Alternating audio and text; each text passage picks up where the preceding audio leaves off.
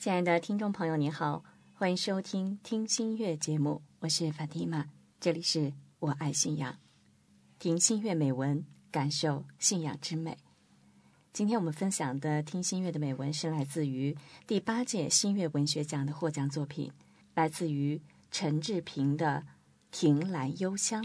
好，我们一同来分享。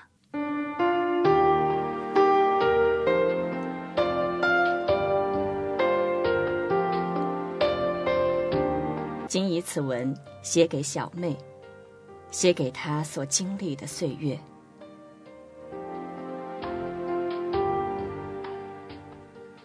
在母亲接生下姐姐和我后，父亲对男孩的期盼便变得格外强烈。在华北平原农耕方式原始、重视子嗣香火传承的小村庄中，男孩永远是父母心头最倔强的爱恋。陈氏门楣南似凋零，曾几世单传，到父亲这一辈略有改善，有兄弟三两个；到了我们这一辈儿，又渐没落。小妹出生时，母亲难产，产婆进进出出，父亲在堂屋急得像热锅上的蚂蚁。当婴儿的啼哭声终于响起，父亲一个箭步向前，产婆悲天悯人地看着父亲。又是一个丫头片子，认命吧。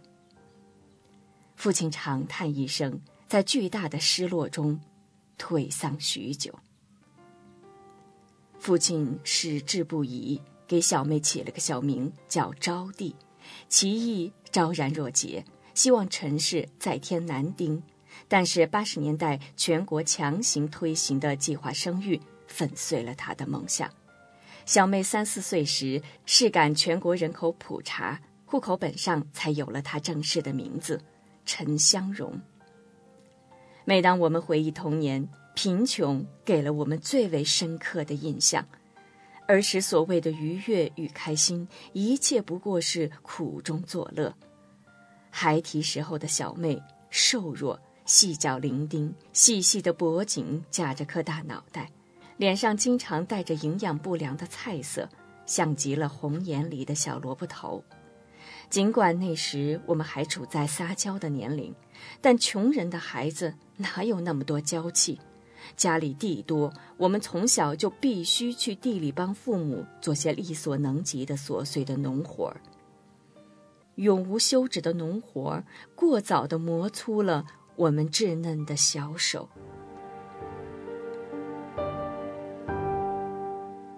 很难想象，倘若当年父亲身康体健，小妹一路上学走来，如今是怎样的情形？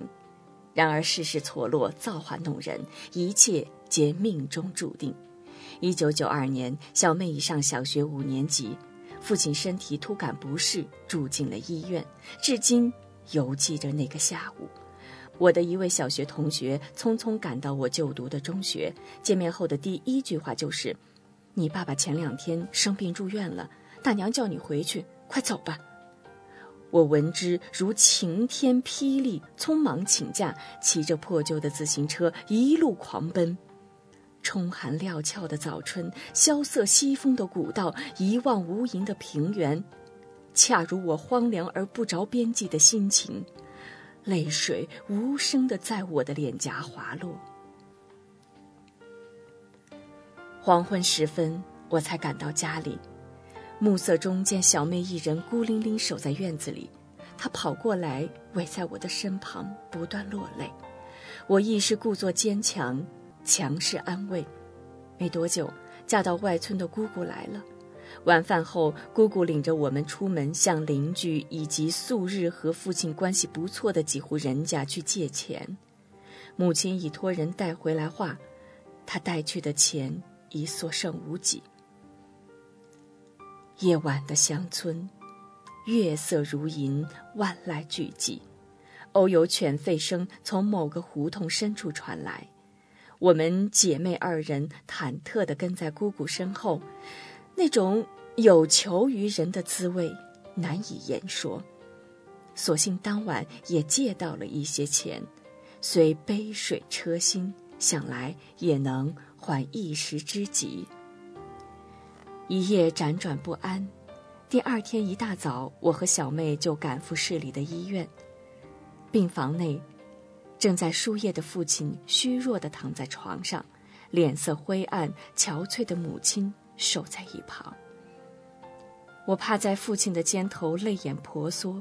父亲强颜欢笑，不断安慰，还叮嘱母亲不要惊动在北大上学的姐姐。母亲絮絮叨叨地给我讲述父亲的病情。父亲是先天性心脏病，肺部也有问题，但年过半百，只适宜保守治疗。病情控制住后，回家静养即可。我和小妹当天又赶回家里，那几日。姐妹二人互相安慰，度过了一个又一个惴惴不安的夜晚。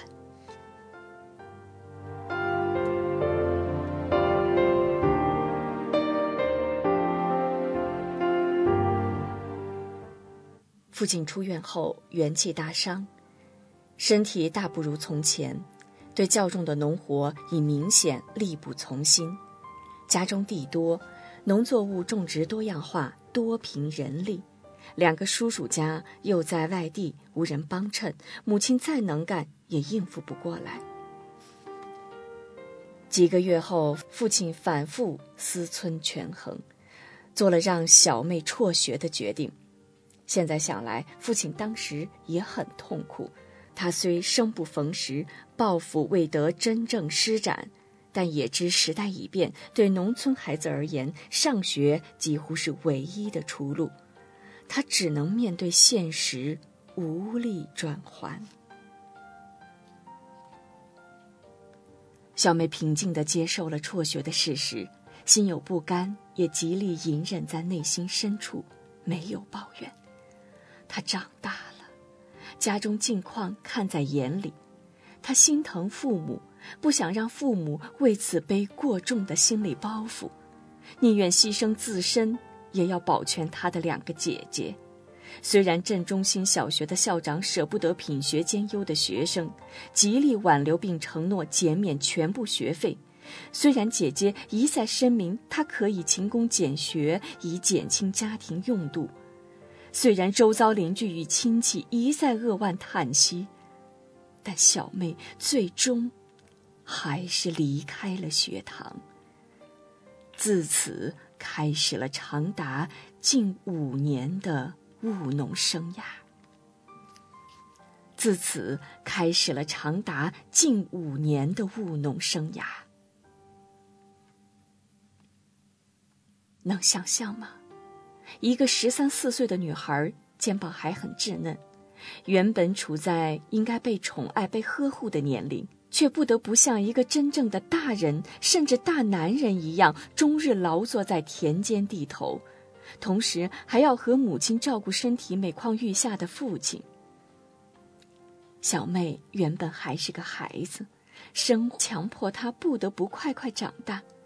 那几年里，母亲和小妹承受了难以想象的劳累和心酸，以致我行文至此，难以自控地流下。滚烫的热泪，脑海中闪现着无数个母女二人艰难度日的画面。记得有一次，我从县城回到家，见母亲和小妹正在家门口的地里挖土打坯，说是要把院儿里坍塌掉的影壁墙垒起来。母女二人皆大汗淋漓、气喘吁吁，让我心疼不已。要知道，在老家，打坯向来是精壮男人干的活儿。啊，曾经深深的苦难，尽管你已远离我们，当我们抚今追昔，在不胜唏嘘中，已把你付诸笑谈。但当年你曾深深的渗入我们的血液和骨子里。感谢苦难。在最贫瘠的土地上培育出顽强不屈的灵魂。小妹要强，虽为女儿身，骨子里却有陈氏祖上不输于人后的气性。日子艰难，却也和母亲经营的有板有眼，不愿遭人诟病。他越来越老练而沉稳，像一个真正的庄稼人那样深谙农事，春播秋种，渐渐得心应手。家里的耕牛也被他驾驭得游刃有余。小妹还忙里偷闲，在家门口的地里精心侍弄了一个小菜园儿，春夏时节种满各种时令蔬菜，有模有样。我们每次和小妹去菜园里参观收获，都赞叹不已。小妹红扑扑的脸就那么的满足的笑成了一朵花儿。寒暑假是小妹最开心的时候，姐姐从北京带来了各式信息，还给小妹买来许多书，让她在农忙之余多识字，多长见识。白天我们一块儿去地里干活，有说有笑；晚上亲热的挤在土炕上，各自谈着自己的喜怒哀乐，彼此开解打趣儿，成宿的有说不完的话。只有在那时，小妹才会像个孩子，表现出对我们强烈的依恋。时间悄无声息的滑到了九五年的夏天。我们家来了一位特殊的客人，姐姐带着她的穆斯林男友来到我们老家。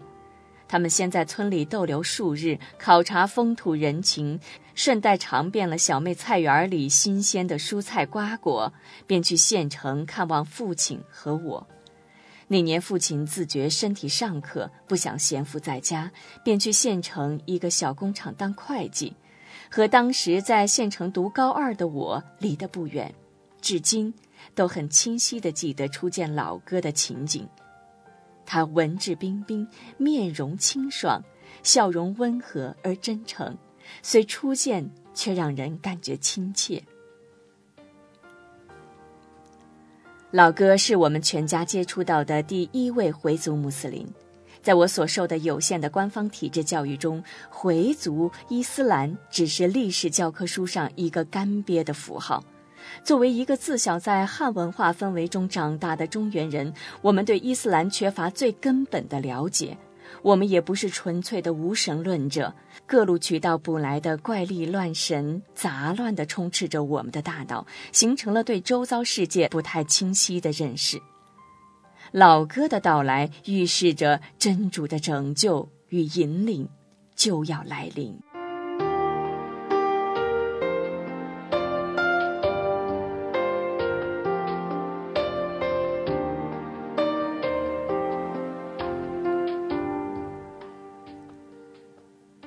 父亲对老哥的异族身份和信仰没有抵触与反感，表现出了一个知识分子难得的素养——尊重。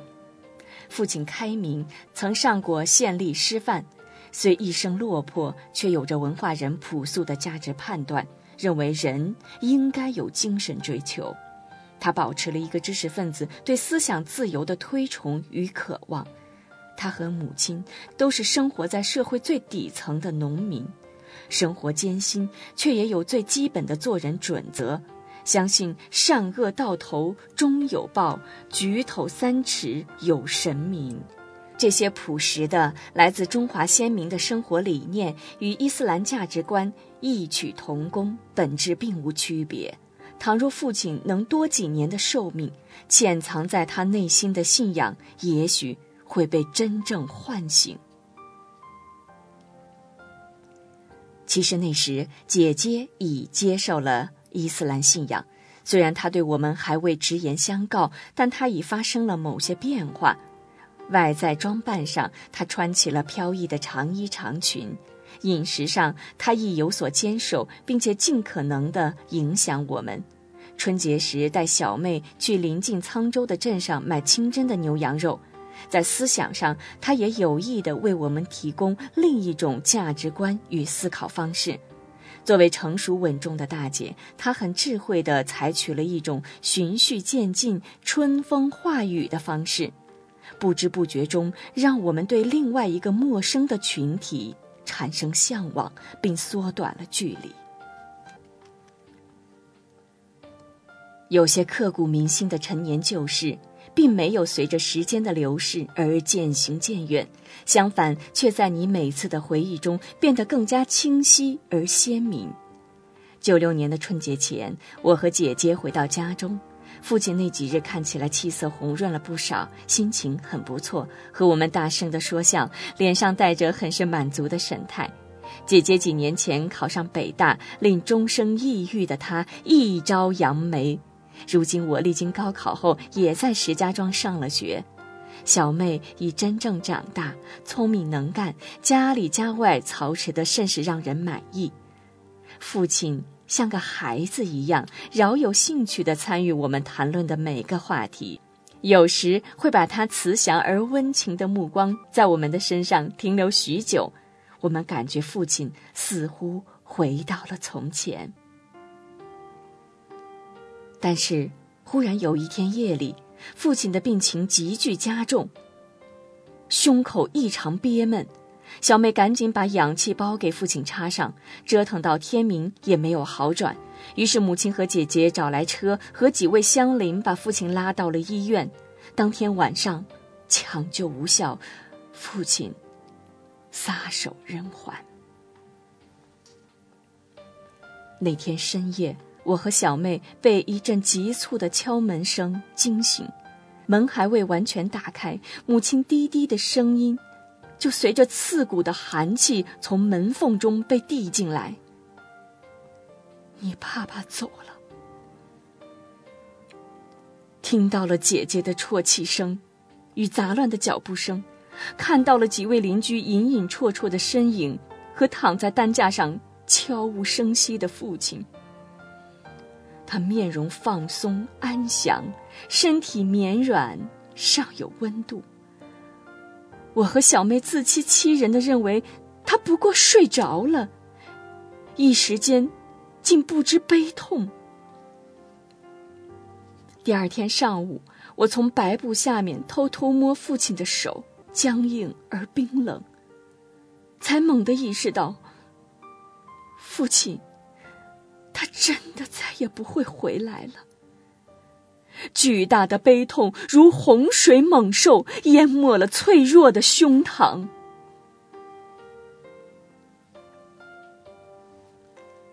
因临近年底，加之家境窘迫，父亲的葬礼简单而又寒酸。一副廉价的棺木，一抔黄土，掩埋了他苍凉而心酸的一生。父亲入土的当天就是大年三十儿，帮忙处理后事的乡邻和亲戚陆续散去，偌大的院子角角落落都透着前所未有的冷寂。母女四人心力交瘁。相比我们，姐姐对待父亲的去世，表现出了一个有信仰者的冷静。与坚强，他给了我们至关重要的精神安慰与心理疏导。他不断开导我们：人的生死受限，全由真主掌控。逝者已去，活着仍需坚强，直面一切。母亲与小妹以后的生活还容不得我们细细筹划。转眼又回到开学时节，我和姐姐垂泪作别母亲与小妹。此番离家。想到日后母女二人孤苦无依，心下顿生无尽的悲凉。生活不经历痛苦的埋葬，哪能得到生命的芬芳？父亲去世后，母亲和小妹经历了他们有生以来最艰难的半年。以前父亲在，家是完整的。他有灵魂，有力量。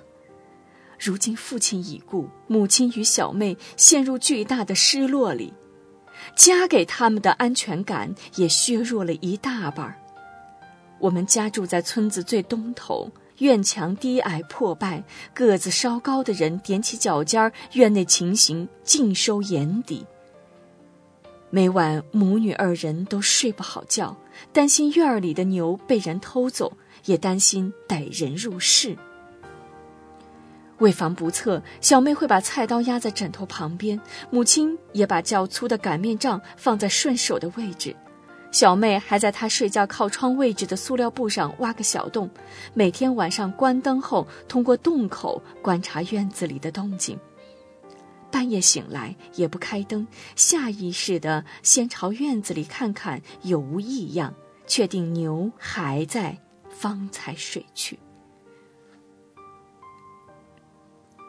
小妹和母亲最怕浇地，那时浇地基本上靠单打独斗，把机器拉到地里。如果地块较大或井水不充沛，通常要浇一两天。晚上最难挨，他们在外浇地，又担心家里的牛被人偷走，两下担心。于是小妹一人拿着手电筒，克服着内心巨大的恐惧，数次来回奔走在黑黢黢的乡间小路上。后来我在信中得知这个境遇后，躲在宿舍里忍不住哭泣许久。春雨连绵，润物细无声的大好时节，却是母亲与小妹最怕的时候。我们家的土坯房一遇雨天，屋角就会不同程度的漏水，甚至会局部坍塌，引得母女二人心惊肉跳。离开故土多年后，每逢下雨，小妹心里还会有莫名的恐惧。当我们最终离开故土，回首往昔，每次都在无声感慨中唏嘘不已。仁慈的养主啊，我们是多么的感激你，在我们最无助的时候，你保护了我们，让我们免遭伤害。尽管我们当时还未真正靠近你，但你已用博大的仁慈，深深的眷顾了我们。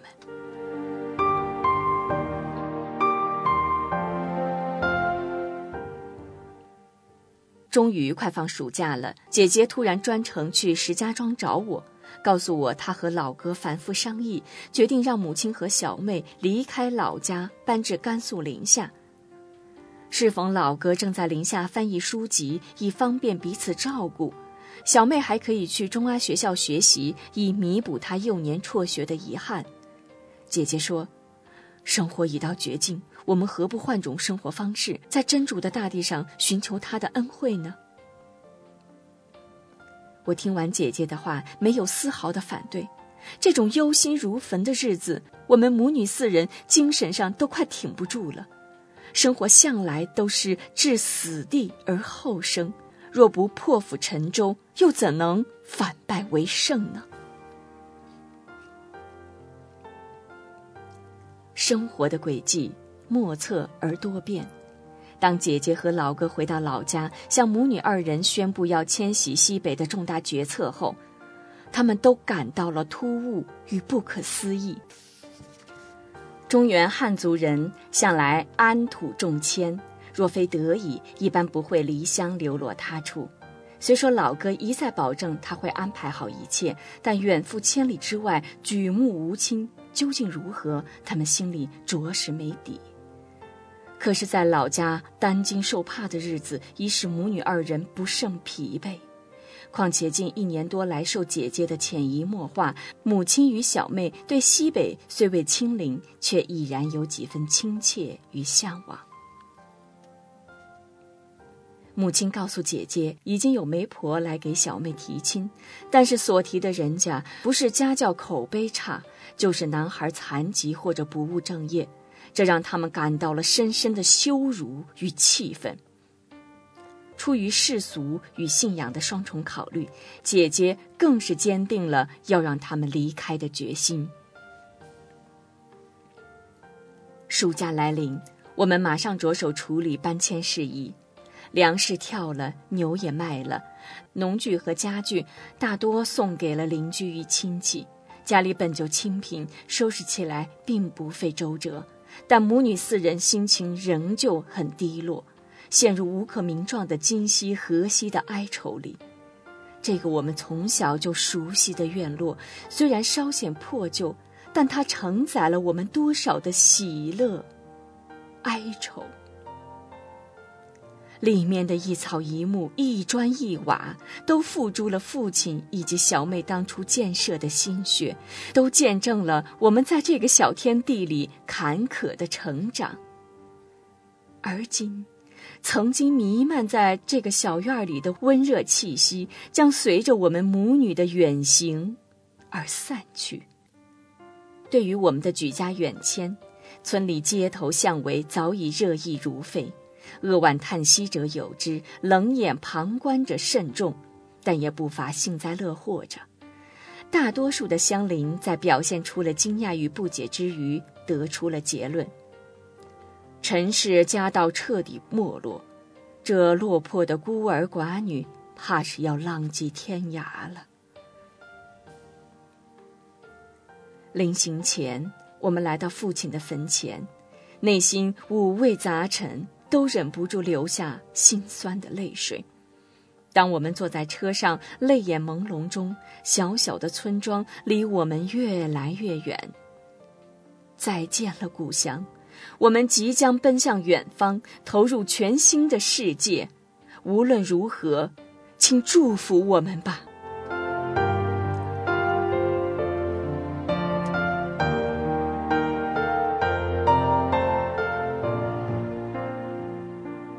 我们先到北京，临时寄居在一位虔诚的穆斯林朋友那里。姐姐和我着手购买车票，托运行李。闲暇之余，姐姐领着我们在校园里转，在碧波荡漾的未名湖畔流连往返。母亲与小妹的脸上终于现出了难得的轻松笑容。不日后的一天夜里。北京西站长长的列车载着母女四人，开始了我们有生以来最漫长的一次跋涉，奔向遥远的大西北。